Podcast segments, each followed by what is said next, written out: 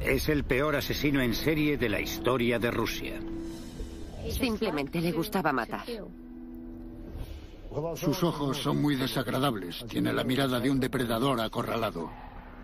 Durante años mantuvo aterrorizada a la ciudad. Durante años se ha burlado de la policía.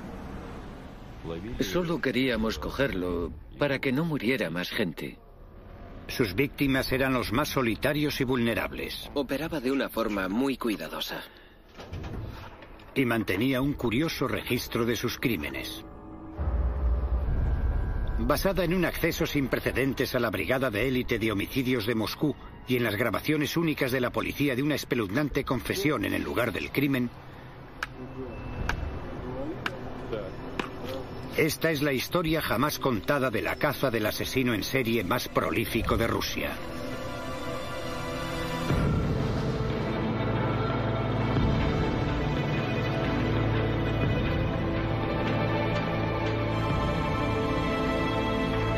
Asesinos en serie, el asesino del tablero de ajedrez.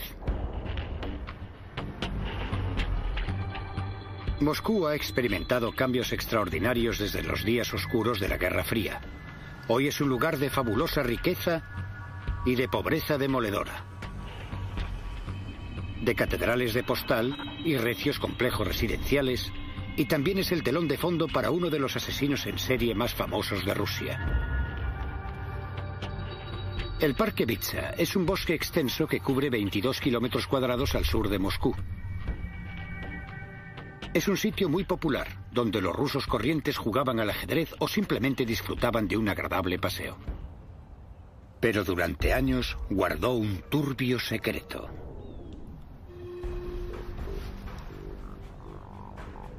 El sábado 15 de octubre de 2005, la policía de Moscú encontró el cuerpo sin vida de Nikolai Boroviev, de 31 años. Había sufrido heridas terribles en la cabeza.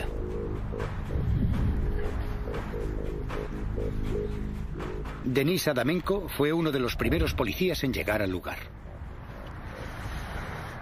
Fue aquí, exactamente en este lugar donde encontramos a una de las víctimas. Desde luego, cuando lo encontramos, este no era un lugar nada agradable. Presentaba numerosas heridas por todo el cuerpo y una botella clavada en su cráneo. Su cerebro estaba esparcido por toda la zona. Un mes después aparece otro cadáver, el de Nikolai Sakarchenko, de 63 años. Casi dos semanas después, otro, Vladimir Didukin. Y una semana más tarde, otro, Nikolai Korjagin. Cuando llegó la Navidad, habían aparecido siete cuerpos asesinados y mutilados en el Parque Bitsa. Ninguno de los cuerpos había sido escondido y a ninguna de las víctimas se les había robado, pero todos tenían la misma horrible herida en común, una botella de vodka o un palo clavados en la herida abierta y sanguinolenta de la parte posterior de la cabeza. Quedó claro desde el principio que no eran simples coincidencias, sino que se trataba sin duda de un sanguinario asesino en serie. Teníamos que capturarlo enseguida. Las complicadas investigaciones de homicidios son llevadas a cabo por el equipo de élite de homicidios de la policía de Moscú, y su investigador más experimentado y de más alto rango es Andrei Suprunenko, quien a menudo se las tiene que ver con el submundo criminal de Moscú y con los asesinos más violentos de la ciudad. Está acostumbrado a llevar casos complejos y peligrosos, como el que le costó la vida a su predecesor. Empecé a investigar este caso criminal en febrero de 2006 cuando quedó claro que nos enfrentábamos a un asesino en serie. Fue difícil porque nunca dejó que nos relajáramos. Cada dos semanas aparecían cadáveres nuevos. No paramos de trabajar ni un solo día. Con siete cadáveres descubiertos por la policía y un asesino en serie suelto, Moscú se convierte en una ciudad dominada por el miedo. La periodista de investigación, Jana Zarkinskaya, se siente atraída de inmediato por el caso y empieza a cubrir la historia para la prensa rusa y británica. Nos dimos cuenta de que se trataba de un asesino en serie que operaba en el parque Pizza. Le llamábamos el maníaco de pizza. La gente estaba asustada El Parque Pizza es un sitio donde se va a pasar un buen rato, pero la gente tenía miedo de ir por allí porque había una sensación de peligro. A pesar de haber encontrado tantos cadáveres, la policía tiene pocas pistas para averiguar la identidad del maníaco de pizza. El asesino no dejaba ningún indicio. Eh, intentamos recoger diferentes objetos de los escenarios del crimen, pero nuestros análisis no mostraron ningún indicio, ni huellas digitales, ni nada. El maníaco operaba de una forma demasiado cuidadosa.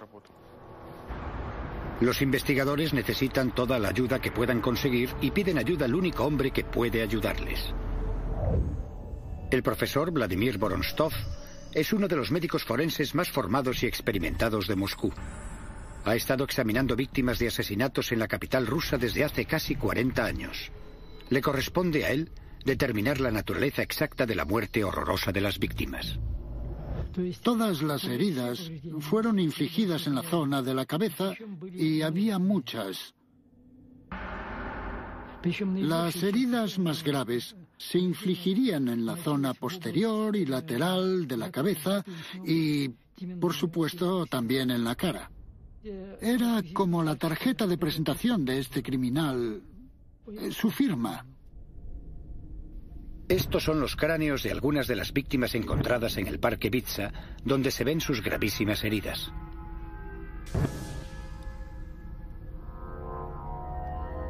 Aunque las pruebas forenses son muy limitadas, el profesor Boronsov todavía puede determinar el arma que debió usarse.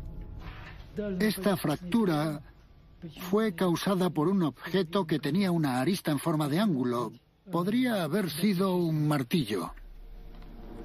¿Pero quién es el asesino que empuña el martillo en el Parque Pizza? En pocas semanas sucede algo que promete desvelar todo el misterio. Señorita, venga aquí.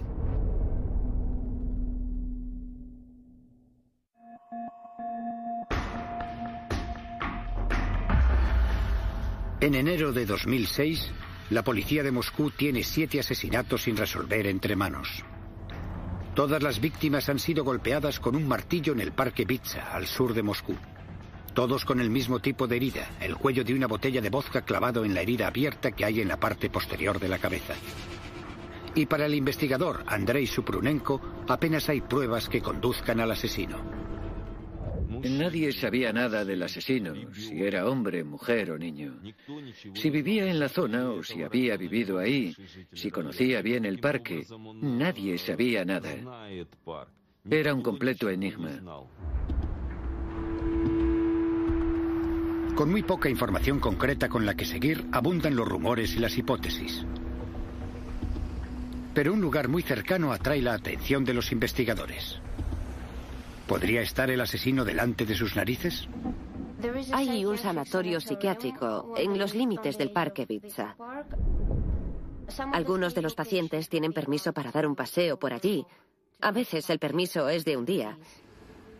Y existía la teoría de que el asesino podría ser un paciente de este sanatorio que podría haberse escapado y escondido en el parque donde cometería los asesinatos.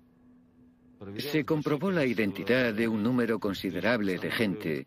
A cualquier persona que fuera mínimamente sospechosa se le daba el alto y era interrogada inmediatamente por la policía.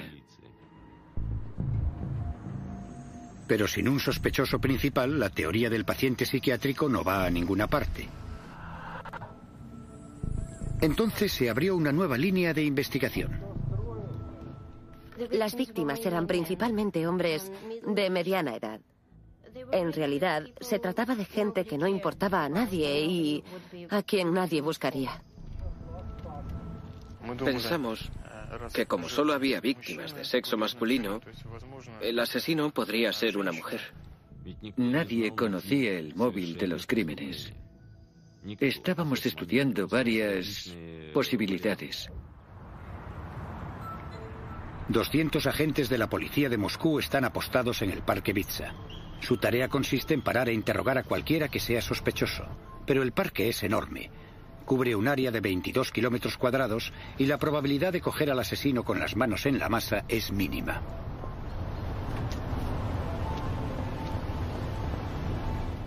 Señorita, venga aquí.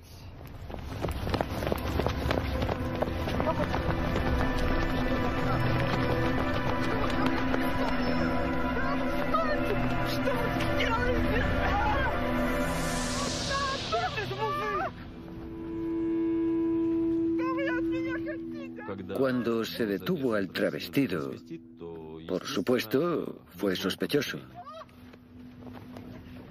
Luego, la policía hizo un descubrimiento sorprendente. El travestido llevaba un martillo en su bolso. Parecía que era el tipo que buscaban. Pero el travestido afirma que solo lleva el martillo para protegerse de un ataque. Cuando la historia sale a la luz, es un gran día para la prensa. Pensamos que ese era el auténtico asesino y hubo muchos periódicos con el titular Han cogido al maníaco de pizza. Pero el travestido tiene una buena coartada.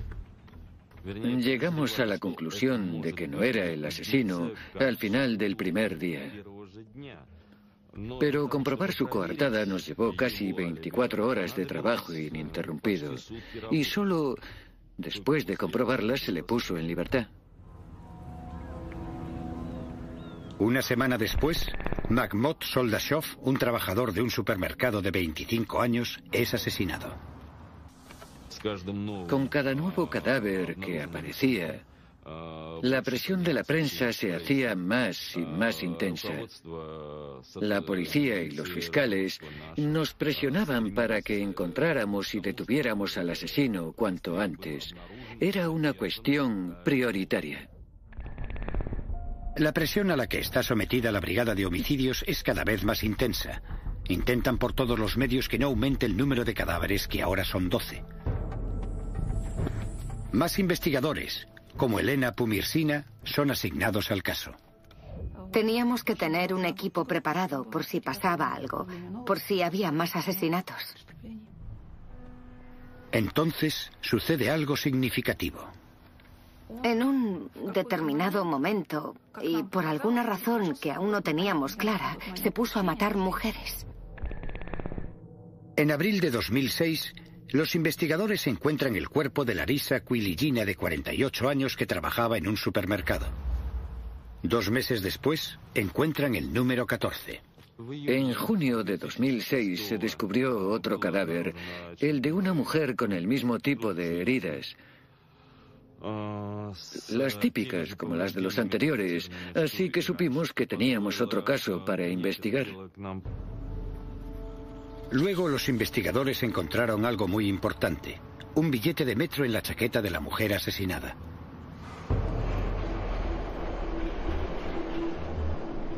Los detectives ahora empiezan a estudiar detenidamente las grabaciones del metro de Moscú para ver si consiguen averiguar quién viajó con la mujer ese día. Pero es una tarea inmensa. Después sucede algo más. Dos días después, unos agentes de policía me llamaron para decirme que el hijo de la mujer asesinada había aparecido y que había identificado el cadáver. La víctima era Marina Moskaljova, una madre soltera de 36 años. Vivía sola con su hijo Sergei. Cuando nos entrevistamos con él, nos dijo que su madre había salido a dar un paseo con su novio, Sasha. No volvió a casa. Mientras los investigadores intentan reconstruir los últimos movimientos de Marina, su hijo entrega una prueba clave. Antes de salir, Marina había intentado llamar a su hijo para decirle a dónde iba, pero el teléfono no funcionaba. Dejó una nota para decir dónde iba y con quién. Dejó su nombre y número de teléfono. El número de teléfono correspondía a un hombre de 32 años que trabajaba en un supermercado, Alexander Pichuskin. En Rusia, el diminutivo de Alexander suele ser Sasha. Esta fue la primera pista concreta que nos llevaba a Pichuskin y localizamos su dirección. Al mismo tiempo, los investigadores encuentran un vídeo de las cámaras de seguridad de la estación de metro. Mientras analizábamos los detalles, encontramos un vídeo de Moskalyova con un extraño caminando juntos dentro de la estación de metro. Estas son las últimas imágenes de Marina Moskalyova viva. Ella no lo sabe, pero está caminando junto a un hombre que lleva un martillo en su bolsa y que tiene toda la intención de matarla. Ese hombre es Alexander Pichushkin. El vídeo confirmó que se trataba efectivamente de él junto a Moskalyova. Y precisamente esa era la prueba que necesitábamos para detenerlo y acusarle formalmente del asesinato de Marina Moskalyova. El 16 de junio fuimos a detener a Pichushkin. Recuerdo que era por la noche. Estaba oscuro. Entre las 10 y las 11 aproximadamente. Estaba totalmente tranquilo. Y al principio del interrogatorio lo negó todo. No soy el que buscáis. No soy yo. Yo no sé nada. En ese momento lo detuvieron. Solo se le acusaba del asesinato de Moskalyova. Pero con las pruebas contra él acumulándose, la nota que había dejado la mujer y las imágenes en vídeo de sus últimos momentos, los investigadores están seguros de que han detenido al hombre correcto. Y Pichushkin pronto se da cuenta también. Suelen confesar, todo el mundo confiesa, al final no había duda. La investigadora Pumirsina tiene razón. A las pocas horas, Alexander Pichushkin confiesa el asesinato de Marina Moskalyova. En realidad, el maníaco de Vitsa, como me llamaban, soy yo. Después de ocho meses de intenso trabajo, los investigadores tienen al hombre que buscaban. Por supuesto, cuando detuvimos al asesino, todos estábamos muy satisfechos. Ahora los detectives pueden reconstruir los últimos momentos de Marina. Ella había conocido a Pichushkin el 13 de junio. Él le había pedido que fueran a hacer un picnic al parque. Él dijo, estuve sentado ahí con ella durante mucho tiempo, realmente solo, preguntándome si matarla o no. Y al final decidí matarla porque me pareció que si no lo hacía, la vida se convertiría en una tortura para mí.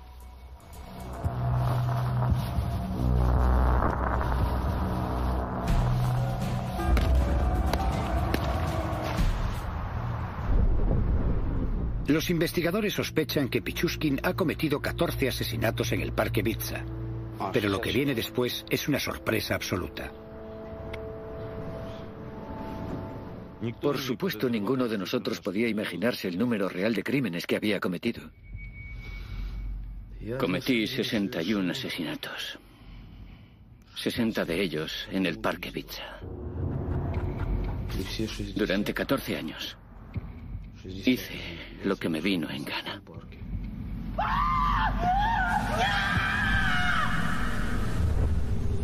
Era casi como Dios.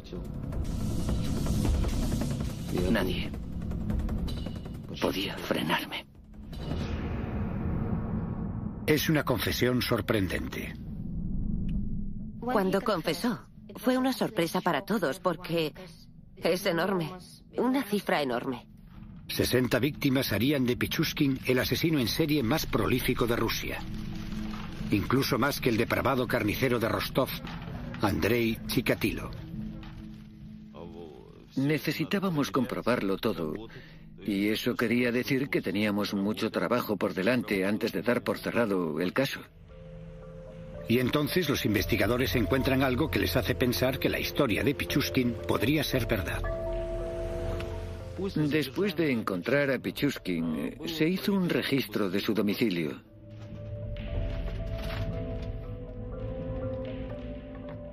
Encontramos un tablero de ajedrez con un número pegado en cada casilla. Cada cifra, cada número era un asesinato.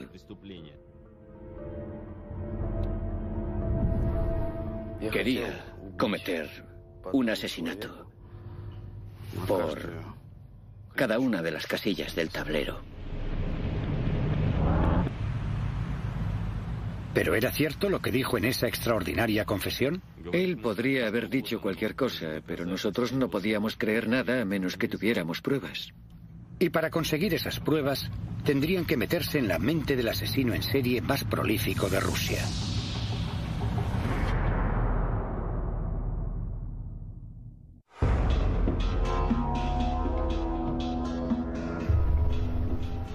Junio de 2006, después de haber encontrado 14 cadáveres en el parque Vitsa, la Brigada de Homicidios de Moscú detiene a Alexander Pichushkin, sospechoso de ser el maníaco de Vitsa.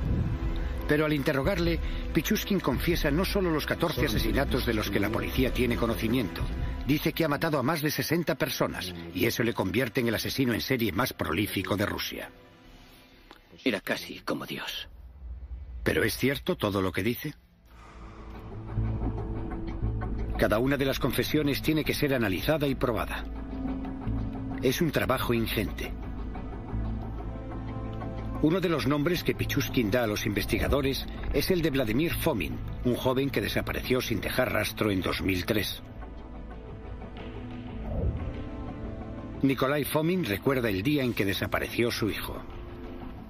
Bueno, él se fue el 14 de octubre de 2003 a eso de las siete de la tarde nos dijo que iba a comprar cigarrillos. Ya no lo vimos más. Era un buen hombre, sensible y amable.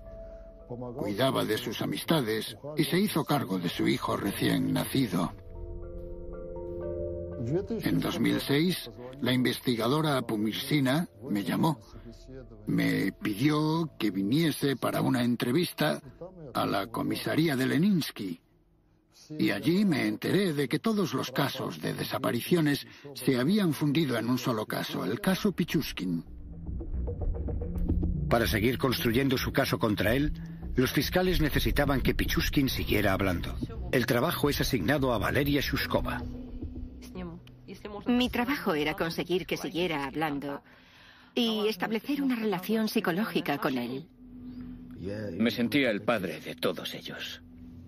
Les abrí la puerta de otro mundo. Tu primer asesinato es como tu primer amor. Nunca lo olvidas. Cuanto más cercana la persona, más agradable es matarla. Es más emocional. Era terrible escuchar las cosas que decía Incluso para mí, una investigadora con experiencia, percibir el placer y el deleite en su voz cuando describía cómo aplastaba sus cráneos y les clavaba palos y botellas en las heridas. En Rusia, para evitar dudas durante el juicio, los investigadores llevan a los acusados otra vez a la escena del crimen y les hacen reproducir exactamente lo que pasó y filman los resultados. En el caso de Pichushkin, los investigadores necesitan verificar sus sorprendentes declaraciones, pero también están dispuestos a negarle el placer obvio que le proporciona el hecho de revivir sus brutales asesinatos. El investigador Maxim Sarkov es el cámara oficial. Fui al parque Bitsa con Pichushkin 27 veces en total y filmé más de 40 horas de vídeo con él. Pichushkin tiene una memoria asombrosa para los detalles de sus crímenes. ¿Podrías mostrar con el muñeco cómo le golpeaste? Yo estaba aquí, de pie. Saqué el martillo, corrí hacia él y le golpeé. Él gritó. ¿Con qué parte del martillo le asestaste el golpe? Con el lado romo. El lado romo, ¿no? Sí, él gritaba muy alto. Le golpeé otra vez enseguida. Y él se cayó. Así. ¿De espaldas? De lado. Bien. ¿Y luego qué pasó? Luego le golpeé aquí, ahí, varias veces. En la cabeza. Para rompérsela. Le clavé la botella de vodka en la cabeza. Primero quería usar un palo, pero no cabía. Lo saqué y lo tiré. Clavé la botella. Estuvo resollando mucho tiempo, incluso cuando ya estaba muerto. Le golpeé otra vez en la mandíbula. El hecho de que recordara con tanto detalle lo que había hecho en cada momento fue de mucha ayuda. Él conocía el bosque muy bien y nos enseñó los lugares exactos donde había cometido sus crímenes.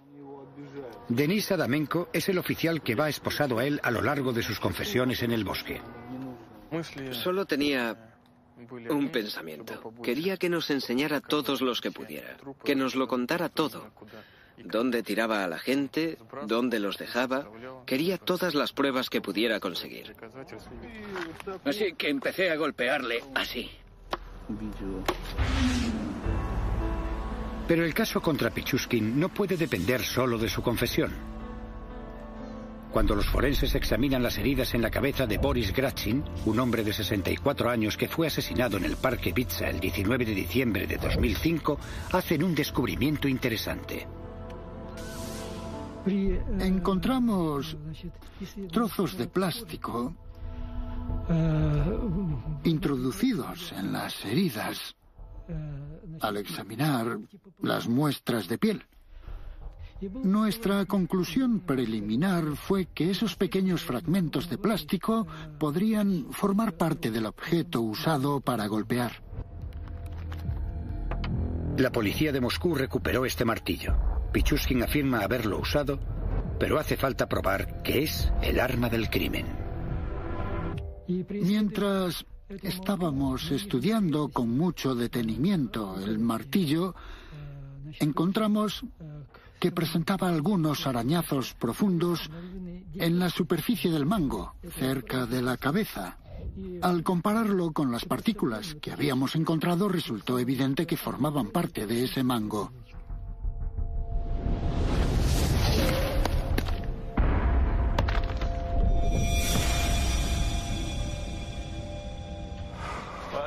Durante su confesión filmada, Pichuskin reveló muchos asesinatos extraordinarios y también cómo, como asesino, aprovechaba cualquier oportunidad para matar.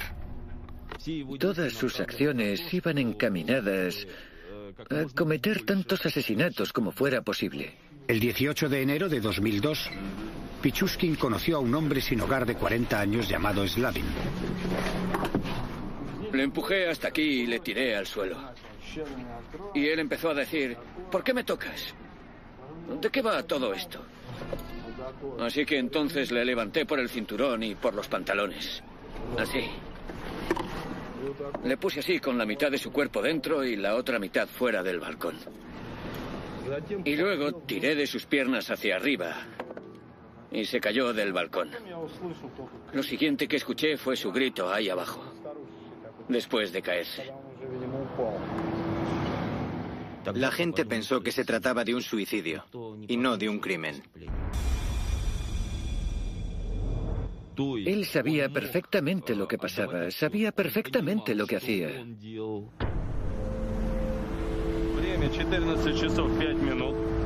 Según los investigadores van hurgando más en el pasado, construyen una imagen precisa del hombre que dice haber asesinado a más de 60 personas. Pichuskin nació en Moscú el 9 de abril de 1974. Sus antecedentes parecían corrientes. Vivía con su madre y su hermana en este apartamento de la calle Kersonskaya. Es un piso típico de la época soviética y no está lejos del Parque Vitsa. Tenía un trabajo fijo en un supermercado y en general le caía bien a la gente. Su vida era normal y corriente. Pero Alexander luchaba por ser diferente. Un equipo de médicos del Instituto Ruso de Psicología dedicó seis meses a estudiar el historial psicológico de Pichuskin.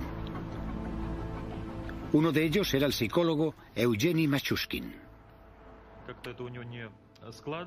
No era feliz en su vida privada. Solo hacía su trabajo y llevaba una vida solitaria. Por lo que sabemos, intentó vivir con mujeres en varias ocasiones e incluso intentó formar una familia, pero fracasó.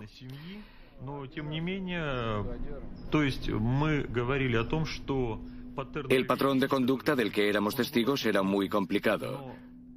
Aunque pudimos concluir que existía un cierto patrón, una tendencia al asesinato y a las actividades sádicas y agresivas.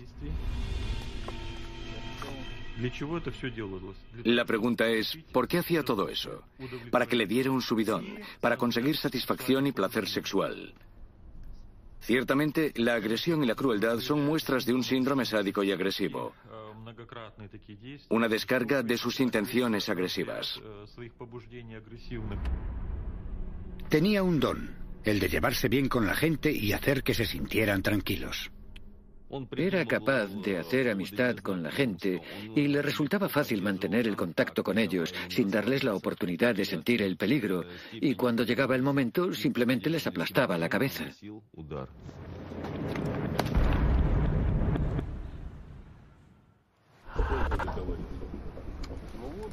Durante las 40 horas de confesión filmada en el bosque, Pichuskin continúa horrorizando a los investigadores por la naturaleza de sus crímenes.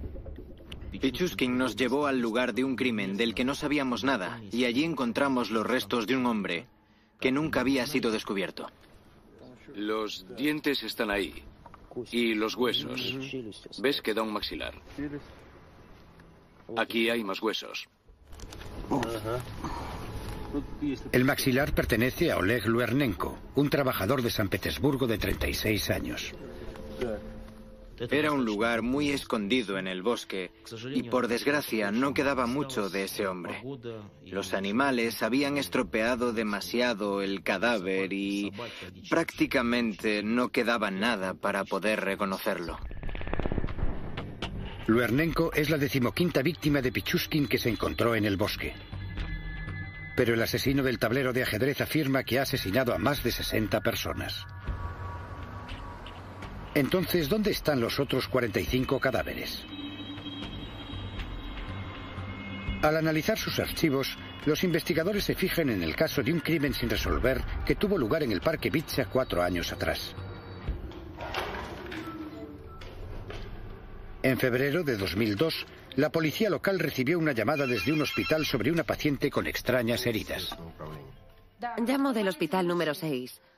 Tenemos aquí a una paciente que creo que debería ver. ¿Cuándo cree que podrá venir? María Viricheva tenía una historia preocupante acerca de un hombre que había conocido recientemente, un hombre llamado Alexander Pichuskin. ¿Qué ha pasado? ¿Quién se lo ha hecho? Le conocí en la estación de metro. El 23 de febrero de 2002, María conoció a Alexander Pichuskin cerca de la estación de metro de Kakovskaya.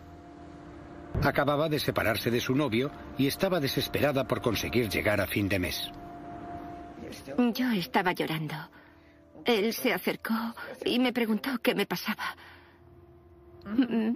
Me ofreció una bebida.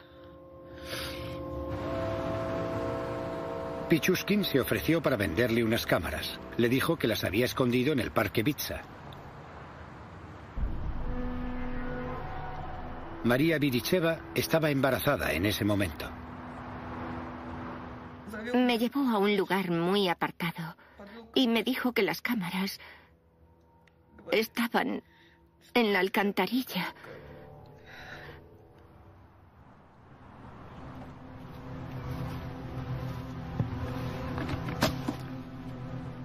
Me dijo que mirara en la alcantarilla.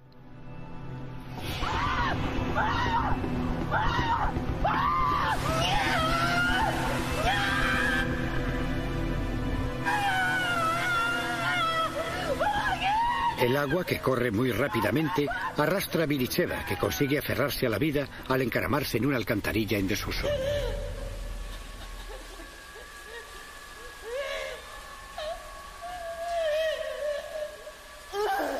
Después de estar atrapada durante más de 20 horas, finalmente reunió las fuerzas para salir de allí.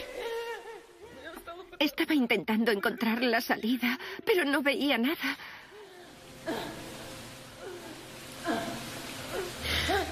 Creí que iba a perder a mi bebé por culpa de ese mal nacido. En ese momento, la policía local decidió no seguir con la investigación a pesar de la declaración detallada de Viricheva. Ella sabía quién había intentado matarla y dónde encontrarlo, pero el policía local le pidió que no siguiera adelante solo porque no querían lo que para ellos era un mal caso. Pensó que no era importante y no quería hacer trabajo extra. Ahí se perdió una buena oportunidad. Tuvieron la posibilidad de cogerle mucho, mucho antes y de salvar más de 20 vidas, creo.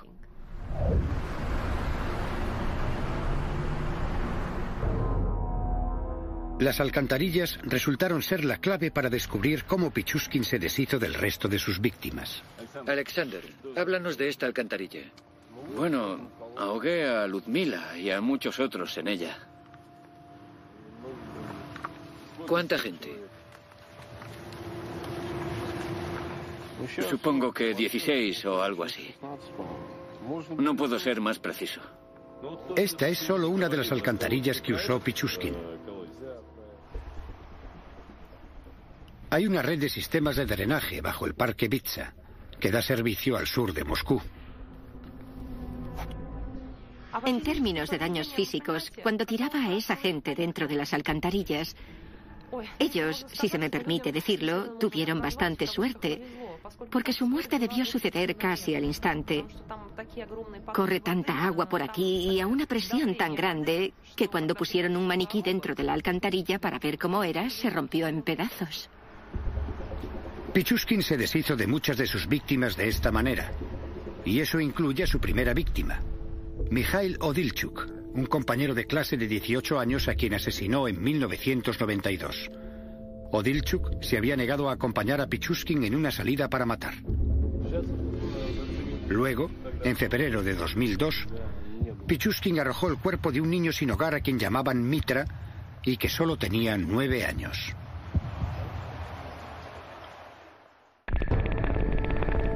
Pichuskin afirma que arrojó los cuerpos de unas 43 personas en las alcantarillas que hay bajo el parque Bitsa.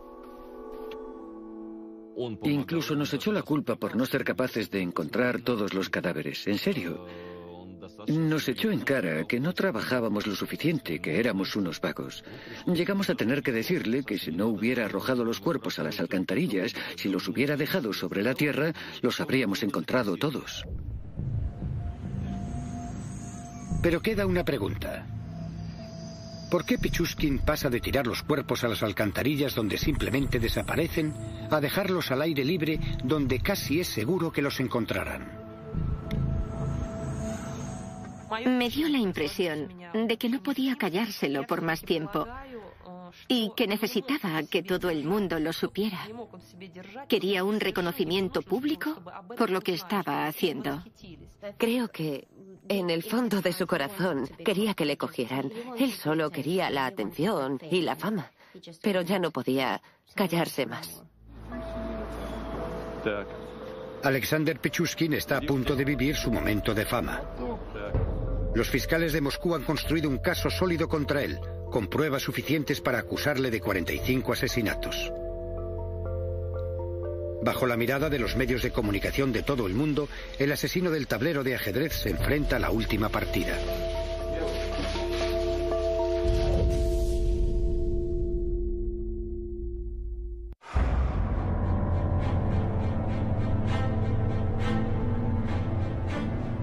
El 13 de septiembre de 2007, el asesino en serie más prolífico de Rusia, Alexander Pichuskin, va a juicio en Moscú acusado del asesinato de 49 personas. Es la culminación de un impulso de matar que ha durado más de 15 años y que ha mantenido a la ciudad aterrorizada. Yo fui a la vista. Para él fue una verdadera actuación. Él quería la atención y ese era el sitio donde podría conseguirla. Estaba el jurado, la prensa, los fiscales, el juez. Y él era el centro de todo.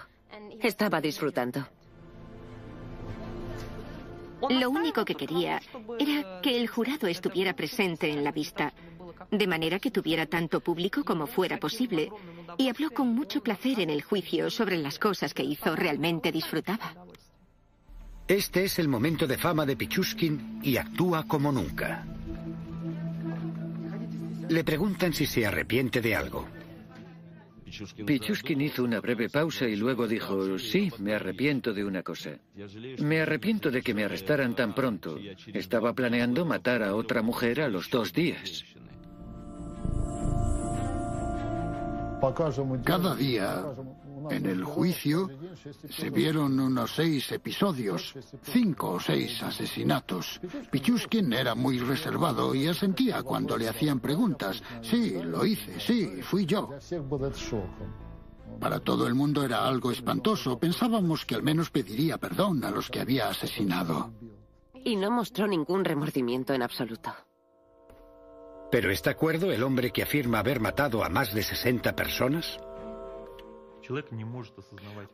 Una persona demente es incapaz de darse cuenta de las consecuencias de sus acciones, pero aquí las acciones del sujeto tenían un propósito y eran sistemáticas, y era consciente de lo que estaba haciendo. Por eso es por lo que la comisión de expertos llegó a la conclusión de que estaba cuerdo. Después de un juicio que duró seis semanas, el jurado tardó menos de tres horas en entregar un veredicto unánime. Y el lunes 29 de octubre de 2007, el juez Vladimir Usov dictó sentencia.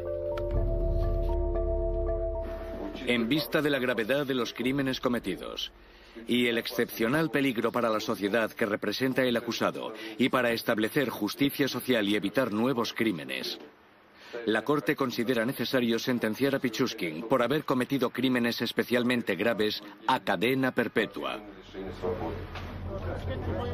El Estado ruso y el fiscal jefe están orgullosos del resultado.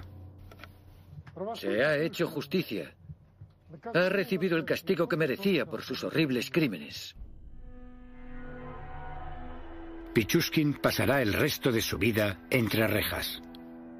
Los primeros 15 años en una celda incomunicada. Para Nikolai Fomin, la sentencia es una manera de hacer justicia por la cruel muerte de su hijo. No hay castigo mayor que la cadena perpetua. No se puede dar un castigo mayor. Así que pasará la vida metido en la cárcel. A pesar del veredicto de culpabilidad, el cuerpo de Vladimir Fomin no se ha encontrado. Un hecho que proporciona a la familia un poco de consuelo. Es esperanza. Si no hay cadáver, la persona puede estar viva. Es como en la Segunda Guerra Mundial. La gente que recibía la noticia de que alguien había desaparecido seguía esperando 40 o 50 años. ¿Y si resulta que tenemos suerte? Volverá millonario desde algún sitio, quizá de América. Condenar a Pichuskin había llevado nueve meses de trabajo agotador. Había sido muy duro y estresante. 24 horas al día, 7 días a la semana, un montón de trabajo. Nunca lo olvidaré. Bueno, para mí fue el caso más importante de mi carrera. Me he enfrentado antes con asesinos en serie, pero ninguno era tan cruel y despiadado como Pichuskin. Aunque él sigue afirmando que ha matado a más de 60 personas, la policía nunca ha encontrado los cadáveres. El tribunal tenía pruebas para condenarle por el asesinato de 48 personas. Era una cifra asombrosa. Nunca antes había entrevistado a un asesino en serie con tantas víctimas, pero había tenido casos parecidos. La única diferencia en este caso era que atrajo mucha atención pública. Creo que mató a tanta gente simplemente porque le gustaba matar. Pichuskin era un asesino en serie poco común. Es un cazador, un cazador típico.